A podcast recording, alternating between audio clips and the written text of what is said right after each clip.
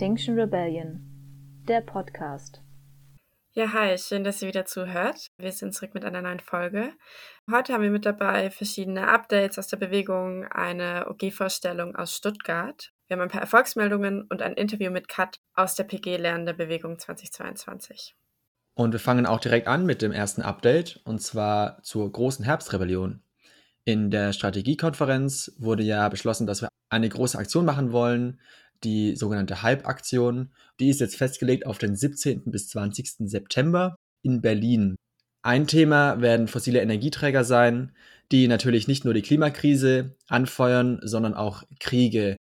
Wenn ihr schon wisst, dass ihr da dabei sein wollt, gibt es auf der XR-Website eine Rebellionserklärung, in der ihr euch eintragen könnt. Den Link dazu findet ihr in den Show Notes. Fossile Energieträger sind natürlich schon lange das Thema in Lützerath. Und da gibt es jetzt auch nochmal eine Aktionskonferenz am 11. Juni, wenn ihr so spontan seid, von 10 bis 18 Uhr. Ihr könnt natürlich auch schon früher anreisen oder länger bleiben. Themen sollen sein, unter anderem, wie zum Beispiel der Übergang in die Rodungssaison im Herbst gestaltet werden soll, ob es eine abgestimmte Aktionschoreografie geben soll und wenn ja, wie, sinnvolle Termine für bundesweite Aktionstage und Räumungsdemos und so weiter. Ihr könnt euch da anmelden oder auch einfach bei Fragen schreiben an garzweiler-vernetzung at riser.net. Die E-Mail-Adresse packen wir euch natürlich auch nochmal in die Show Notes und da verlinken wir auch den Telegram-Kanal von Lützerath lebt. Zum Schluss der Updates wollen wir auf einen Brief hinweisen, den Menschen von XR MAPA, also Most Affected Peoples and Areas, also grob gesagt aus dem globalen Süden, schreiben an den globalen Norden. Darin rufen sie gemeinsam mit anderen Graswurzelbewegungen für soziale Fragen und für indigene Gruppen dazu auf, während dem G7-Gipfel in Elmau dezentrale Aktionen zu veranstalten. Kern des Narrativs oder Kernthema ist für sie die Debt for Climate, also finanzielle Schulden. Die Forderung dabei ist, dass die Länder des globalen Nordens die Schulden, die der globale Süden durch Folgen des Kolonialismus erlassen soll, um dort im globalen Süden die Just Transition, das könnte man übersetzen in faire Umwandlung oder fairen Übergang hin zu einer fairen Gesellschaft zu unterstützen. Das wiederum würde den Ländern die Möglichkeit geben, Ressourcen wie Öl und Gas im Boden zu lassen und dadurch nachhaltiger zu agieren. Der G7-Gipfel findet statt von 26. bis 28. Juni und wird deshalb genutzt, weil er medial sehr bedeutsam ist das Thema Dead for Climate soll aber das ganze Jahr hindurch erwähnt bleiben, zum Beispiel auch mit Hinblick auf die große Aktion im Herbst, die vorhin erwähnt wurde. Weitere Infos zu Dead for Climate findet ihr auf der Webseite. Den Link dazu gibt es in den Show Notes. Und die OG München, die macht doch auch einige Aktionen, oder? Jaha, genau. Die hat sich beteiligt oder beteiligt sich an dem Bündnis Stop G7 Elmau das vor Ort einiges veranstaltet. Es gibt zum Beispiel eine Großdemo am 25. Juni in München, einen Tag danach in Garmisch-Partenkirchen und sowieso die ganze Woche davor verschiedene Protestcamps und andere Möglichkeiten, sich zu beteiligen. Also wenn Leute lieber direkt vor Ort arbeiten wollen, anstatt bei sich, sind sie herzlich eingeladen. Auch den Link hierfür findet ihr in den Show Notes. Aber es gab doch dann sogar noch mal in Berlin auch Sachen, oder? Habe ich das falsch im Kopf? Äh, ja, stimmt. Berlin. Das habe ich voll vergessen. Genau. Also hier sind auch Aktionen geplant zwischen 26. und 28. Juni, also zeitgleich zum G7-Gipfel. Zum Beispiel am Montag, den 27.06. ziviler Ungehorsam. Die Einleitung hierzu findet ihr in den Show Notes. Sie soll und darf gerne weit geteilt werden. Soweit zu den Updates aus der Bewegung. Als nächstes haben wir eine weitere OG-Vorstellung für euch. Diesmal mit der OG Stuttgart. Mit Yvonne und Markus. Möchtet ihr euch einmal ganz kurz vorstellen? Ähm, also ich bin Yvonne, bin seit Anfang an bei der Ortsgruppe und auch bei der bundesweiten Bewegung dabei. Bin 35 und mische in fast allen AGs ein bisschen mit. Ich bin Markus, Ruben Ehr. Ich bin seit zwei Jahren jetzt äh, in der Ortsgruppe Stuttgart dabei. Bin äh, Filmstudent in Ludwigsburg und 2019 habe ich das erste Mal mit XR zu tun gehabt. Da war ich in Frankreich, in Paris bei der einwöchigen Blockade und genau jetzt seit zwei Jahren bin ich in Stuttgart dabei. Dann seid ihr auch schon äh, beide ganz schön lange auf jeden Fall dabei. Voll schön. ja. Gibt es denn irgendwie eine Aktion, die euch irgendwie krass in Erinnerung geblieben ist, weil sie irgendwie besonders cool gelaufen ist? Egal, ob es jetzt äh, erst vor kurzem war oder schon länger her. Ja, da könnte ich von einer Aktion erzählen, die einfach total auf eine faszinierende Art und Weise total super gelaufen ist. Wir hatten uns überlegt, während der Landtagswahl in Baden-Württemberg zum Wahlkampf etwas dazu zu steuern und haben in ganz Baden-Württemberg insgesamt 10 oder 15 Plakate aufgehangen, die aussahen wie CDU-Wahlplakate und natürlich so Wahlslogans von der CDU verfälscht haben. Und wir haben gedacht, ja, wir hängen da jetzt einfach mal die paar Plakate auf. Also aufs ganze Bundesland gesehen ist das ja eigentlich eine Aktion, die total untergehen sollte. Aber das hat für einen deutschlandweiten Aufschrei gesorgt. Also da gingen mehrere DPA-Meldungen raus. Alle großen Zeitungen haben es aufgegriffen. Es gab Diskussionen im Landtag und in den Parteien und das, damit hätten wir einfach niemals gerechnet, dass diese kleine Sache so einen riesen Wirbelwind veranstaltet. Also, ja, cool. Eine andere Aktion, die überraschend schlecht lief, was wir auch nicht gedacht hätten, äh, von der kann Markus ja erzählen. Ja, also wir hatten eine Aktion geplant, bei der wir Bankautomaten von der LBBW eigentlich ähnliches System bekleben wollten mit Papier ganz einfach. Das sieht aus, als wäre es eine offizielle Botschaft von der LBBW im entsprechenden Corporate Design, wo aber drauf steht, Achtung, dieser Automat gefährdet unsere Lebensgrundlagen. Also aus Sicherheitsgründen geschlossen quasi und mit einem Link zu mehr, mehr Infos zum Weltspartag war das. Also mehr, mehr Infos zu, zu den Aktivitäten der LBBW, die auch in, in Kohle noch immer sehr viel investiert und so und auch in vielen anderen Sachen mit verstrickt ist. Genau, eigentlich im Prinzip eine Sticker-Aktion, keine große Sache. Das ist nachts abgelaufen und äh, ist aber letztendlich darin resultiert, dass es fünf Hausdurchsuchungen bei uns in der Ortsgruppe gab. Äh, womit auf jeden Fall niemand gerechnet hätte, weil das einfach komplett betrieben und unnötiges Vorgehen von der Polizei war. Ja, und jetzt läuft gerade noch alles so. Ne? Genau. Krass. Ja, an sich aber trotzdem natürlich voll coole Aktion, auch wenn es irgendwie krass ist, wenn es dann so endet. Ja, tatsächlich, die öffentliche Wirkung war gar nicht so groß. die Missionswirkung hat überwogen, leider. Ja, in derselben Nacht wurden noch zwei Bankautomaten gesprengt, nicht von uns, sondern von Bankräubern. Und äh, ja, und das kam dann groß in die Medien, unsere Aktion gar nicht. Okay. Die Bankräuber wurden auch nicht gefasst, wir schon. Also. Ja, solange ihr zumindest nicht äh, da in den Kontext gebracht wurdet. Nee, gar nicht, das nicht.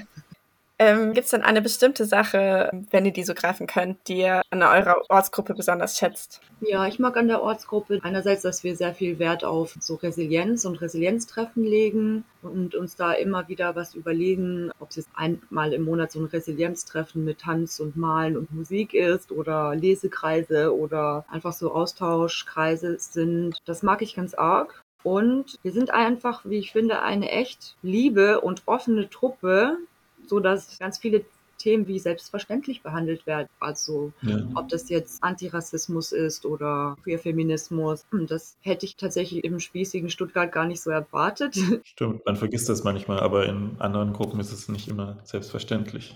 Ja. Eine andere Sache, die mir echt sehr positiv auffällt, weiß nicht, ob das jetzt an der Zusammensetzung der Gruppe ist oder an unserem Bild nach außen, egal was es ist. Seit Anfang an melden sich mindestens einmal pro Jahr KünstlerInnen oder KünstlerInnen-Kollektive bei uns, also von selbst.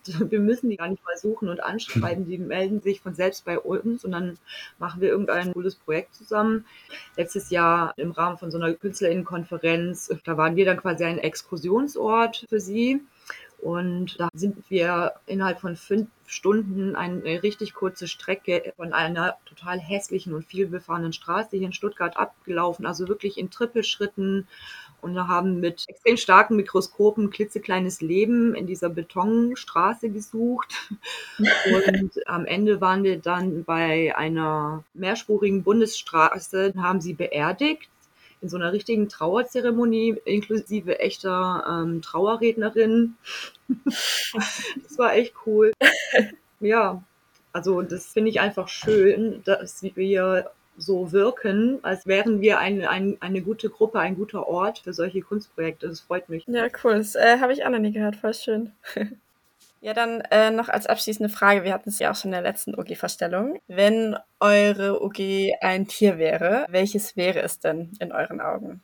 Ja, also wir haben auch schon so ein bisschen überlegt, viele Tiere in die Luft geworfen, ähm, aber am Ende uns auf die Kuh geeinigt, weil sie sehr liebenswürdig und friedlich ist, aber auch viel gutes Zureden braucht, um sie zu was zu bewegen. Ähm, und das trifft, glaube ich, gut auf, auf die Ortsgruppe zu. Ja, dann vielen Dank euch auf jeden Fall, dass ihr ähm, dabei wart. Danke für die Einladung. Vielen Dank, dass wir da sein durften. Stuttgart grüßt. Danke euch beiden für den interessanten Einblick in die OG Stuttgart. Und wir wechseln damit direkt rüber zu den Erfolgsmeldungen. Und da haben wir zuerst eine große Aktion in NRW, in Köln. Da gab es Anfang Mai eine schöne Demo in der Kölner Innenstadt mit einem über zwei Meter großen Kartenhaus. Da wurde mit gegen das Artensterben demonstriert. Auf den Karten des Kartenhauses waren verschiedene Pflanzen und Tierarten und damit sollte verdeutlicht werden, dass die Lebensgrundlagen von Tieren und Menschen kurz vor dem Zusammenbruch stehen. Es gab Banner mit der Aufschrift Gutes Leben gibt es nicht ohne Artenvielfalt, weil immer noch vielen Menschen nicht so richtig klar ist, dass wir bei sehr geringer Artenvielfalt auch unsere eigenen Lebensgrundlagen verlieren. Es gab richtig schöne Fotos von der Aktion. Es war ein richtig positives Fest da in der Innenstadt. Da haben wir einen Link zu in den Show Notes und auch einen Link direkt zu einem Foto von dem Kartenhaus, wenn ihr nicht durch alle Bilder durchscrollen wollt. Ja, voll schön. Ich habe mit einer Person im Nachhinein mal drüber gequatscht, die dort war. Die war auf jeden Fall mega hyped irgendwie oder voll äh, euphorisch von dem Tag. In München war doch auch was, Janina. Genau, XR München hat am 28. April das Hauptgebäude des global größten Rückversicherers Munich Re Group in München blockiert. Dabei kletterten die AktivistInnen auf einen Säulengang, entzündeten Rauchfackeln und hängten Transpis auf. Auf den stand, die Munich Re versichert Zerstörung und steigt jetzt aus fossilen Brennstoffen aus. Auf dem Gehweg vor dem Gebäude war dazu noch eine brennende Weltkugel und es gab daneben auch ein Die-In, also für Menschen, die das Aktionsformat nicht kennen. Äh, Aktivisten legten sich äh, wie tot auf dem Boden, einfach um ein krasses Bild irgendwie zu zeichnen dort vor Ort. Die Munich Re warnt seit Jahren vor den Folgen der Klimakrise, schließt selbst aber keine Öl- und Gasprojekte von ihren Geschäften aus. Sie versichert außerdem auch weiterhin die polnische Kohleindustrie, während andere Konkurrenten bereits ausgestiegen sind. Weil Rückversicherer unverzichtbar für die Realisierbarkeit von neuen Öl- und Gasprojekten sind, trägt da die Munich Re einfach mit eine große Verantwortung. Ähm, was ich auf jeden Fall krass finde, es gibt einen Artikel von der Süddeutschen, da wird der Vorstandschef Joachim Wenning zitiert, wie er sich bei der Vorstellung der Jahresbilanz in München freut. Zitat, die Versicherung von Naturkatastrophen ist eines unserer profitabelsten Geschäfte und hier gilt es meines Erachtens, die Kapazität jetzt zu sehen, um die Margen zu ernten. Den Artikel verlinken wir euch auf jeden Fall. Ist schon krass, ne? Also wie fast ganze Zweige letztendlich damit schon Geld machen mit Naturkatastrophen irgendwie dann indirekt. Voll, ja, ich finde es auch irgendwie abgefahren, weil ich mir dann auch intuitiv erstmal dachte, naja, eigentlich müsste das ja gerade für die richtig teuer werden. Ja, Ähm, genau. aber es ist halt irgendwie ein zweischneidiges Schwert, also so wie ich das jetzt verstehe oder so wie ich das im Artikel verstanden habe, auch fallen natürlich durch die ganzen Naturkatastrophen, die es immer mehr gibt, sehr hohe Kosten an, die Gewinne einbrechen lassen. Aber gleichzeitig wird Versicherungsschutz gegen Naturkatastrophen halt immer teurer. Das heißt, die Preise ziehen einfach an und äh, die machen dadurch dann mehr Gewinne. Weil die Nachfrage natürlich steigt, ne? Allen ist klar, es wird mehr kommen, wir wollen uns dagegen versichern. Ja. Echt bizarr. Es gibt auf jeden Fall starke Bilder von der Aktion. Wir verlinken euch da nochmal Artikel und es gibt auch ein Video von XR auf YouTube. Das verlinken wir euch auch. Eine etwas trockenere Erfolgsmeldung und auch so ein bisschen so eine halbe Erfolgsmeldung eher, ist, äh, dass Ende April sich zum ersten Mal der Bürgerinnenrat von Berlin zum Thema Klimaschutz getroffen hat. 100 Berlinerinnen werden sich insgesamt neunmal treffen und Empfehlungen an den Berliner Senat bzw. die Landesregierung aussprechen. Verbindlich sind diese Empfehlungen aber leider nicht. Immerhin hat Bettina Jarasch, das ist die Klimaschutzsenatorin von Berlin, offiziell gesagt, dass detailliert begründet werden muss, wenn die Empfehlungen des Rates nicht umgesetzt werden. Eingesetzt worden war dieser Bürgerinnenrat erst nach einer sehr erfolgreichen Volksinitiative von Berlinerinnen. Das war 2020. Bärbel Baas von der SPD will auf Bundesebene ebenfalls noch dieses Jahr auch Bürgerinnenräte auf den Weg bringen. Die Räte sollen zu konkreten Fragen tagen und auch Handlungsempfehlungen erarbeiten, mit denen sich der Bundestag dann aber nur befassen soll. Ein Muss fehlt auch hier in der Ankündigung, genauso wie jegliche verbindliche Elemente im Umgang mit den Ergebnissen der Bürgerinnenräte. Also so ein gewisser erster Schritt, aber eigentlich noch nicht so wirklich. Mhm. Ja, schade auf jeden Fall, äh, dass es dann nicht einfach verbindlich gemacht wird. Das wäre auf jeden Fall äh, krass. Und dann hast du noch eine letzte Aktionsmeldung vor uns. Ja, AktivistInnen von Rebelión o Extinción Buenos Aires hatten Mitte mal eine ultra krasse Aktion beim Konzernsitz von Monsanto. Sie beschmierten die Büros mit Kunstblut und führten eine Choreografie in krassen Outfits zum Lied Toxic von Britney Spears auf. In Transpiece und Reden prangerten sie die Macht von Monsanto und anderen Großkonzernen an, durch die die industrielle Landwirtschaft in Argentinien bestimmt ist von patentiertem Gentechnik-Saatgut, Pestiziden und chemischem Dünger. Ihr müsst euch unbedingt die Videos dazu anschauen. Ich fand es mega cool, mega inspirierend, einfach diese Aktion so als Ganzes zu sehen. Vor allem Menschen, die ein bisschen Spanisch verstehen, äh, das ist, glaube ich, dann auch cool, die Rede von den Menschen dort vor Ort zu hören. In Posts auf Facebook schrieb XR Argentina, Zitat, Unternehmen wie Monsanto Bayer, Syngenta, Corteva, Biotheris sind heute die gefährlichsten Mächte der Welt. Sie sind die Besitzer des Landes. Sie sind die Besitzer des Saatgutes. Sie sind die Besitzer der Regierungen. Sie installieren Krankheiten, sie vergiften Wasser, Territorien, Luft und Nahrung. Im Kontext von Klima- und ökologischer Krise gibt es keinen Platz, ein System der toxischen Produktion und des toxischen Konsums weiter zu erhalten, das alle Arten einschließlich unserer zum Aussterben verurteilt. Ein weiteres Modell ist nicht nur möglich, es ist dringend. Und in einem weiteren Post wir fordern die Öffnung der Demokratie und dass die Völker entscheiden, wie sie ihre Nahrungsmittel produzieren möchten. Ja, krass. Ähm, worauf beziehen die sich denn genau mit den Krankheiten und dem Toxischen? Ja, also es gibt da unheimlich viele Belege für. Also es ist generell so, dass seit Jahrzehnten Ärztinnen davor warnen, dass der unkontrollierte Einsatz von Pestiziden zu zunehmenden Gesundheitsproblemen von äh, um die 12 Millionen Menschen führen könnte, die im riesigen Agrargürtel Argentiniens leben. Und traurigerweise bekannt geworden ist zum Beispiel ein Vorort Cordobas, der umgeben ist von Sojafeldern. Dort ist die Krebsrate 41 mal höher als im Landesdurchschnitt und es gibt ungewöhnlich viele Missbildungen bei Neugeborenen. Da gab es auch irgendwie eine Untersuchung von ca. 140 Kindern, von denen dann 80 Prozent gleich mehrere Agrochemikalien im Blut aufwiesen. Richtig krass. Ich habe da äh, einen Artikel von der Süddeutschen zum Beispiel gelesen, den kann ich auch sehr gerne verlinken. Ja, ist schon irgendwie äh, verrückt auch, ne? Weil es sind ja auch teilweise Dinge, die ja in den zum Beispiel USA in 50ern und 60ern auch irgendwie große Probleme waren und es irgendwie so absurd zu sehen, dass das heute dann immer noch passieren muss, wenn das ja schon alles bekannt ist, welche Sachen giftig sind und was die alles auslösen und so, ne? Vor allem, weil das ja weiterhin Konzerne sind aus dem globalen Norden, die nur dann das, was sie hier nicht mehr dürfen, dann einfach äh, ja, auf anderen Kontinenten im globalen Süden äh, weitertreiben Ja. und damit ihr Geld verdienen.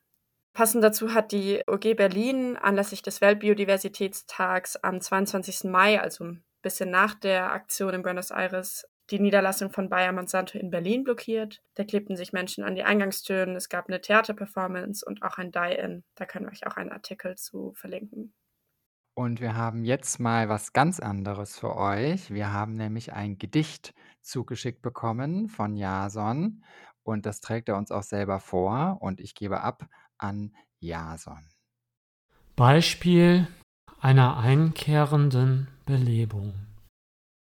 Die Fülle der Gerichte, Bünde und Pflichten.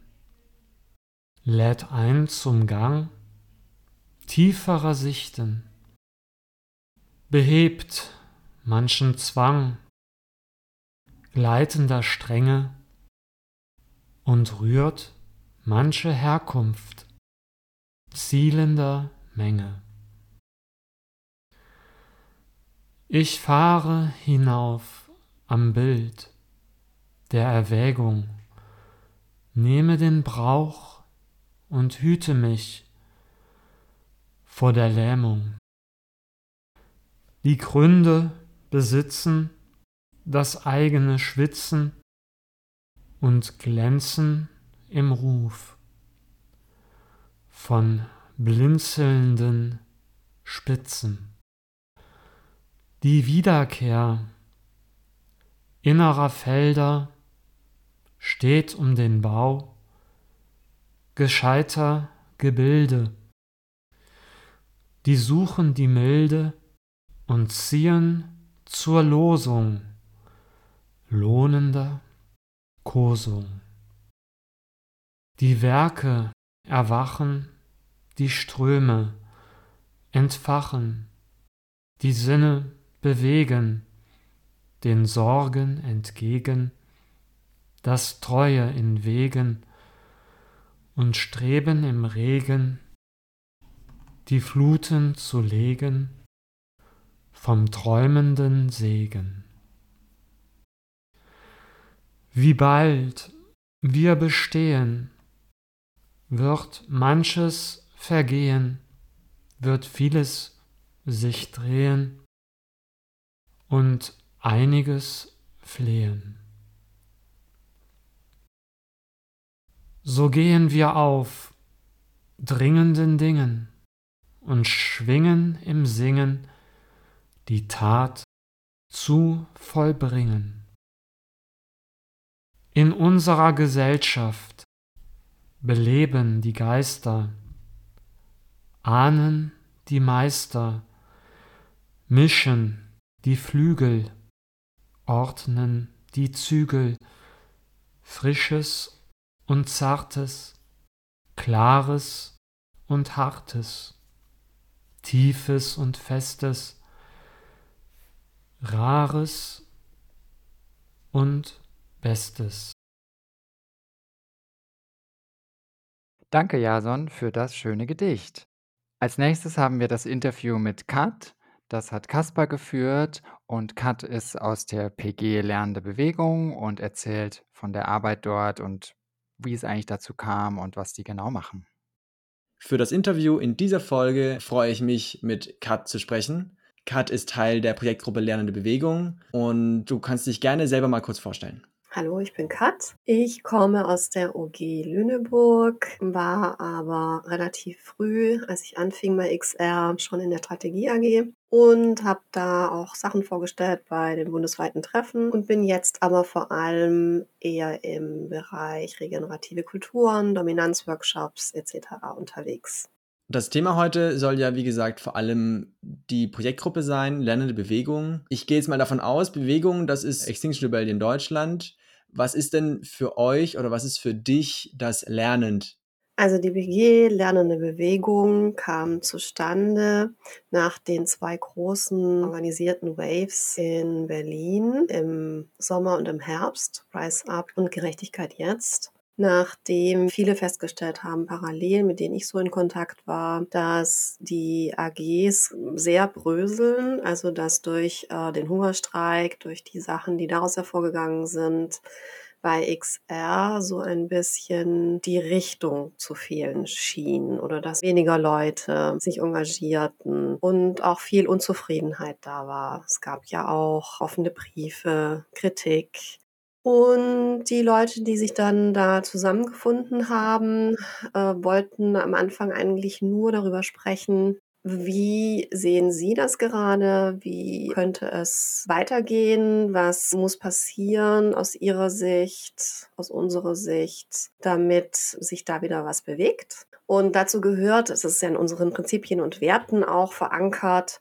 dass wir ständig dazulernen, als Individuum, aber auch als Bewegung. Wir haben ja diese drei Bereiche, den Aktionsbereich, den regenerativen Bereich und SOS, selbstorganisierte Systeme.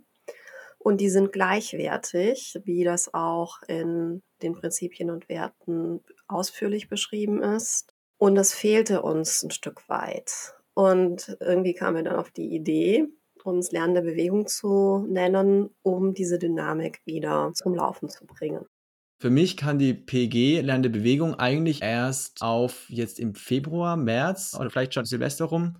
Aber so wie das jetzt bei dir klang, war das ein sehr, sehr langer Prozess, dass ihr euch gefunden habt, dass ihr euch ähm, Gedanken gemacht habt. Ja, also das fing ziemlich unmittelbar nach Gerechtigkeit jetzt an. Das war ja im November und ähm, Dezember, Januar waren da einige Treffen, wo es eben wirklich nur darum ging, dass Menschen zusammenkamen, die mit der Situation sehr unzufrieden waren. Und das hat ja auch ein regeneratives Element. Also, dass wir festgestellt haben, es gibt offensichtlich Strukturen, die nicht gut funktionieren Dinge, die nicht gut funktionieren, wo Menschen sich nicht wohlfühlen und deswegen aus der Bewegung rausgehen. Dazu gehört auch, dass nicht gelebt wird, das sechste Prinzip, alle sind willkommen, aber im Sinne von, alle sind willkommen, solange sie sich daran halten, dass alle willkommen sind.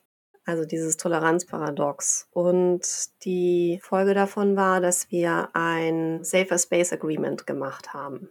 Das heißt, wir haben versucht, ähm, was in anderen Bewegungen schon länger der Fall ist, was man in sozialen oder Gerechtigkeitsbewegungen zunehmend als sinnvoll erachtet, nicht nur aufzustellen, wie wir uns verhalten wollen, sondern auch zu benennen, was passiert, wenn Menschen sich nicht daran halten und da mal auszuprobieren, wie sich das anfühlt, da klar zu definieren.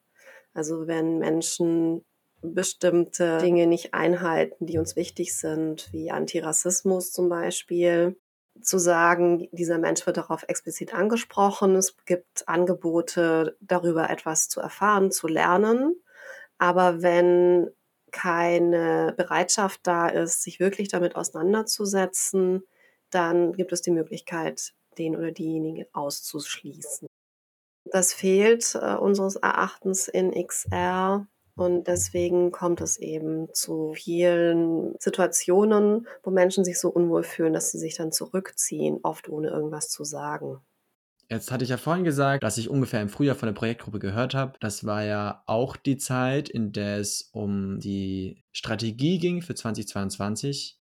Das Strategiepapier ist ja ganz klar ausgerichtet auf was machen wir 2022, was machen wir dieses Jahr mit, den, mit der großen Herbstaktion, mit anderen Strategien und so weiter.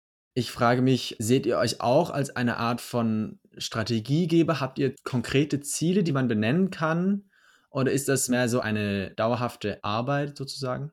Also wir hatten von vornherein gesagt, dass wir uns mit grundsätzlichen Fragen auseinandersetzen, und die PG ist als Projektgruppe definiert, nicht als Arbeitsgruppe, AG. Das heißt, wir wollten uns beschränken.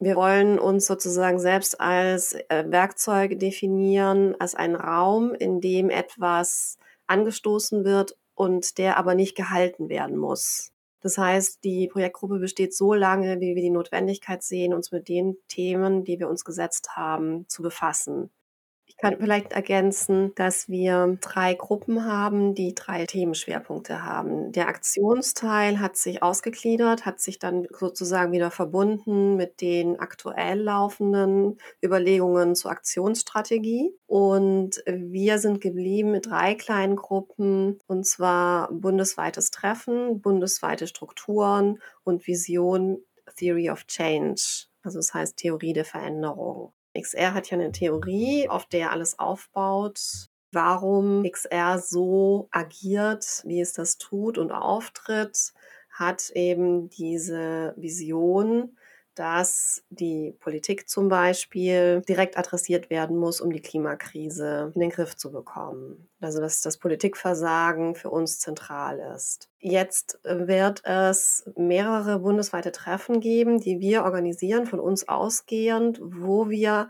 in einem offenen Call die Leute zusammenbringen möchten, auch die OGs wieder mehr einbeziehen möchten die OGs wieder mit einzubeziehen als Graswurzelbewegung, wie das ursprünglich gedacht war und mit ihnen zusammen, mit den Menschen, die noch da sind, zu überlegen, was bräuchte es denn von der Vision her, um die Menschen wieder zu begeistern für Extinction Rebellion und die ursprüngliche Idee. Und äh, stimmt das überhaupt noch? was ursprünglich mal gedacht war? Passt das zur derzeitigen Lage? Gleichzeitig dann zu gucken, wie ist es mit den bundesweiten Strukturen? Inwiefern sind die mehr oder weniger jetzt abgekoppelt von den OGs? Ähm, welche Strukturen sind überhaupt noch funktionsfähig? Wie Lernprozesse angestoßen werden können, dass die Strukturen wirklich inklusiv sind. Das sind sie ja teilweise auch nicht.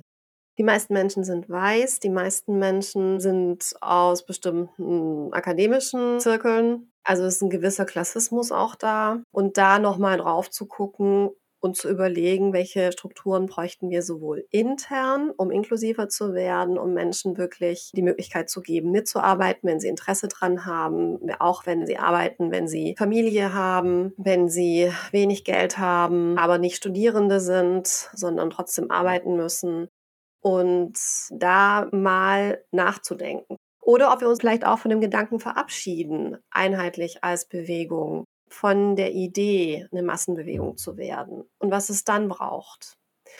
Und ich finde, das sind berechtigte Fragen, die wir uns stellen müssen in einer Situation, die sich ja immer mehr zuspitzt. Dann verstehe ich das so, wenn du jetzt schon das bundesweite Treffen angesprochen hast, das ja jetzt am Wochenende passieren wird, beziehungsweise wenn der Podcast ausgestrahlt wird, schon geschehen ist. Dann verstehe ich das so, dass es nicht so richtig konkrete Punkte gibt und konkrete sozusagen einen, einen Tagesplan, sondern es mehr einfach ein Austausch sein soll für alle zu diesen sehr schwer greifbaren Themen, sehr großen Themen. Ist das so richtig?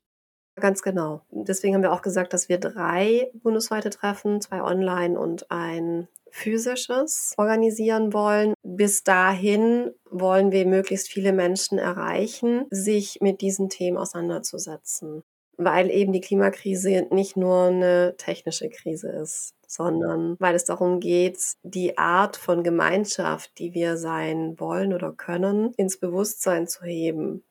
Also nicht nur ein Ort, wo man Aktionen plant, sondern wo auch neue Formen der Resilienz erprobt werden. Also wie geht man um mit der Verzweiflung über die Klimakrise?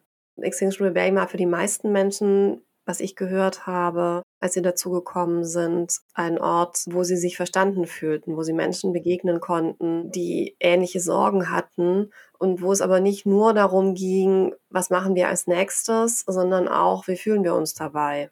Das sollte eben immer mal wieder mit bedacht werden und überlegt werden, was ist denn das Alleinstellungsmerkmal von XR? Warum kommen Leute überhaupt zu XR? Wisst ihr schon, um was es in den nächsten Treffen gehen wird? Grob angedacht ist, dass es um Strukturen, SOS-Systeme und wie das gerade aussieht, dass das im zweiten Teil dann Vorrang hat. Und das physische Bundestreffen soll natürlich dann das aufnehmen, was in den anderen beiden passiert ist. Und das wollen wir auch nicht vorherbestimmen. Okay, danke sehr. Dann wünsche ich dir noch einen schönen Abend. Das wünsche ich dir auch. Vielen Dank für deine Zeit und fürs Zuhören. Ja, danke Kat und Kaspar für das interessante Interview. Und wir kommen damit schon zum Teil des Call to Action. Eine Sache wisst ihr vielleicht schon, am 19. Juni in Brüssel findet eine große internationale XR-Aktion statt vor Ort. Das EU-Parlament hat zwar 2019 den Klimanotstand ausgerufen, doch nach Jahren erneuter Milliardensubventionen für fossile Unternehmen ist eigentlich fast nichts passiert. Und deswegen will XR zusammen mit Vertreterinnen indigener Menschen aus Brasilien direkt in Brüssel auf dem Place Luxembourg gegen die Zerstörung unserer Ökosysteme demonstrieren. Ihr findet bei uns in den Shownotes einen Link zu unserer Website zur Aktion in Brüssel und wir verlinken euch auch den Telegram-Kanal zu der Brüssel-Rebellion sozusagen. Ja, und dann ähm, gibt es noch die Idee eines Bandprojekts. Es werden MusikerInnen gesucht, die Lust haben, Aktionen mit Sound und Rhythmus zu unterstützen. Also SängerInnen, auch Background Brass, Tasten, gerne auch ganz ausgefallene Instrumente. Die Idee war, Setlists zu erstellen, sich auf eine Verteilung festzulegen und Leadsheets auszutauschen. Und äh, die Einschätzung einer Person, die das mit so ein bisschen angezettelt hat, war, dass wenn sich alle irgendwie vorbereiten, dass dann dann vielleicht auch eine kurze Probe vor der Rebellionswelle im Herbst ausreicht. Falls ihr da Interesse habt, dann meldet euch gerne per MetaMost bei Wolf, B-O-L-F. Ähm, wir haben leider keine E-Mail-Adresse. Ähm, von den Menschen. Deswegen, falls ihr kein MetaMost habt, dann könnt ihr sehr gerne an uns einfach schreiben. Unsere E-Mail-Adresse schreiben wir nochmal in die Show Notes und dann leiten wir die Anfrage einfach weiter an Wolf. Voll witzig. Ich habe gar nicht mitbekommen, dass äh, das auch heute Thema ist. Ich bin nämlich drin in der Band. Geil. Äh, ich, äh, äh, ja, es ist cool dort, glaube ich. Also ähm, kommt, äh, kommt herbei. Macht Spaß. Damit sind wir am Ende dieser Folge des XR-Podcasts angelangt. Wir haben noch einen kleinen Lesetipp für euch. Und zwar schreibt Nils Urbanus im XR-Blog darüber, was XR bisher in den letzten Jahren alles erreicht hat. Das ist, finde ich, einfach echt schön zu lesen und macht Mut sozusagen. Und dann bleibt mir nur noch zu sagen, bis zum nächsten Mal, wenn wir uns wiedersehen mit Liebe, Mut und Rebellion.